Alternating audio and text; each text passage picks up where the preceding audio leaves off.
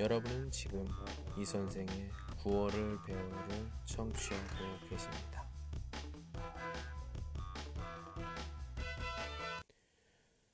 삶의 세 가지 여유로움.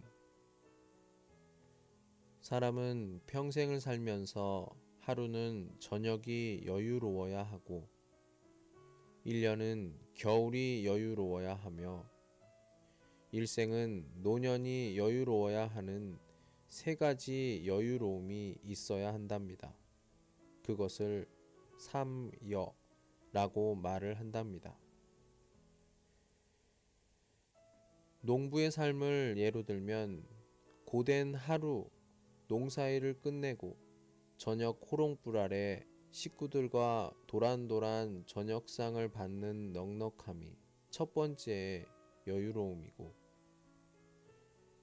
봄부터 부지런히 밭을 갈고 씨앗을 뿌려 풍성한 가을 거지로 곳간을 채운 뒤 눈 내리는 긴 겨울을 보내는 충만함이 두 번째 여유로움이며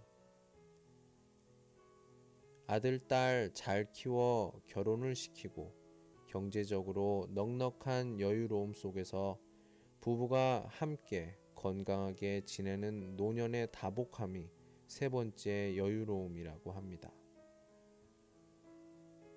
사람은 누구나 행복하길 원합니다.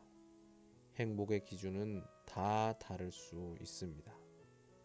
그러나 비록 행복의 기준은 달라도 여유로운 마음이 행복의 지름길이라는 것은 누구나 다 압니다.